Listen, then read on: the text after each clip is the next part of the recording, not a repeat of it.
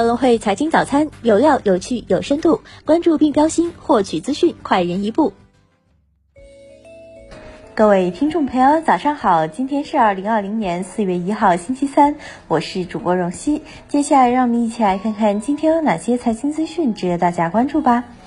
A 股方面，周二两市主要指数上涨，沪指高开低走，收涨百分之零点一一，本月累计下跌百分之四点五一；深成指涨百分之零点五八，创业板涨百分之零点六一，本月累计下跌百分之九点六四。两市成交额逾五千亿，两千一百二十一股下跌，一千四百九十六股上涨，北上资金净流入逾三十亿。盘面上，行业板块涨跌参半，食品饮料股近乎全线上涨。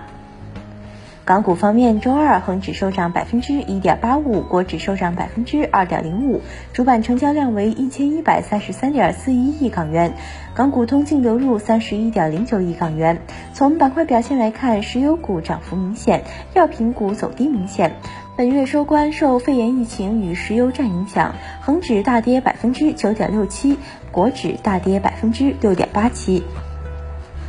美股方面，美股全线收跌，道指跌幅百分之一点八四，纳指跌百分之零点九五。标普五百指数跌百分之一点六零，道指三月份累跌百分之十三点七四，为二零零八年十月以来最差月度表现。纳指三月份累跌百分之十点一二，为二零一八年十一月以来的最差月度表现。标普五百指数三月累跌百分之十二点五一，为二零零八年十月以来最差差月度表现。国家卫生健康委疾控局局长常继乐介绍，对无症状感染者案例要求二十四小时内完成个案调查和密切接触者登记，通过系统上报，严格隔离管理。四月一号起，每日疫情公报将公布无症状感染者情况。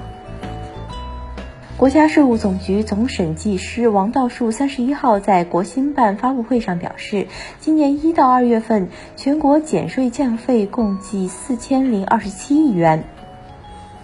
据央视，二零二零年全国普通高等学校招生统一考试延期一个月举行，考试时间为七月七号到八号。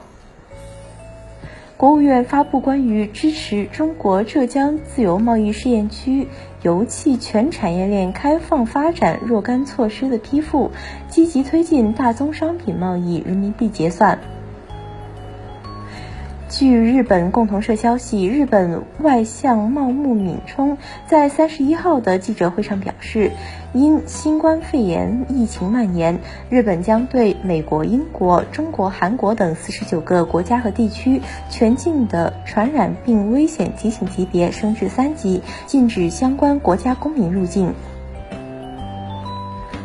华为二零一九年年报显示，二零一九年销售收入八千五百八十八亿元人民币，同比增百分之十九点一；二零一九年净利润六百二十七亿元人民币，同比增百分之五点六。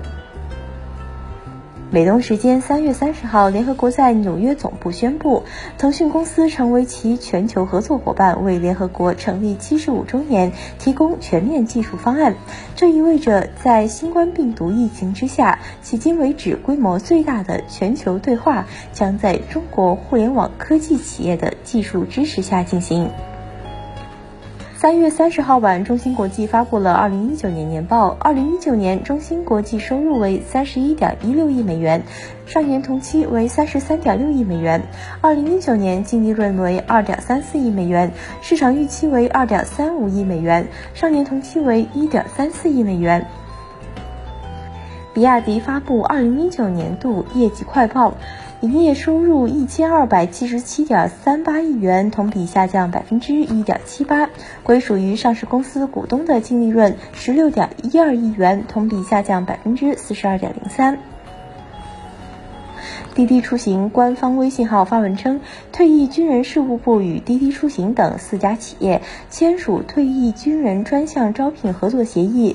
预计今年将为退役军人提供至少一点五万个就业岗位。再来关注一下市场方面的消息，贾跃亭破产重组正式投票，债委会呼吁全体债权人投赞成票。小米二零一九年第四季度营收五百六十四点七亿元，高于市场预期。周黑鸭二零一九年收入达三十一点八六亿元，同比下降百分之零点八。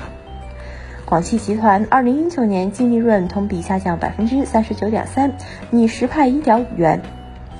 中国国航二零一九年净利同比下降百分之十三。今日重要财经事件关注：澳洲联储公布货币政策会议纪要。欧元区二月失业率，美国上周 API 原油库存变化。以上就是今天节目的主要内容。更多深度专业的财经资讯，您可搜索并下载格隆汇手机 APP 查看。感谢您的收听，我们明天不见不散。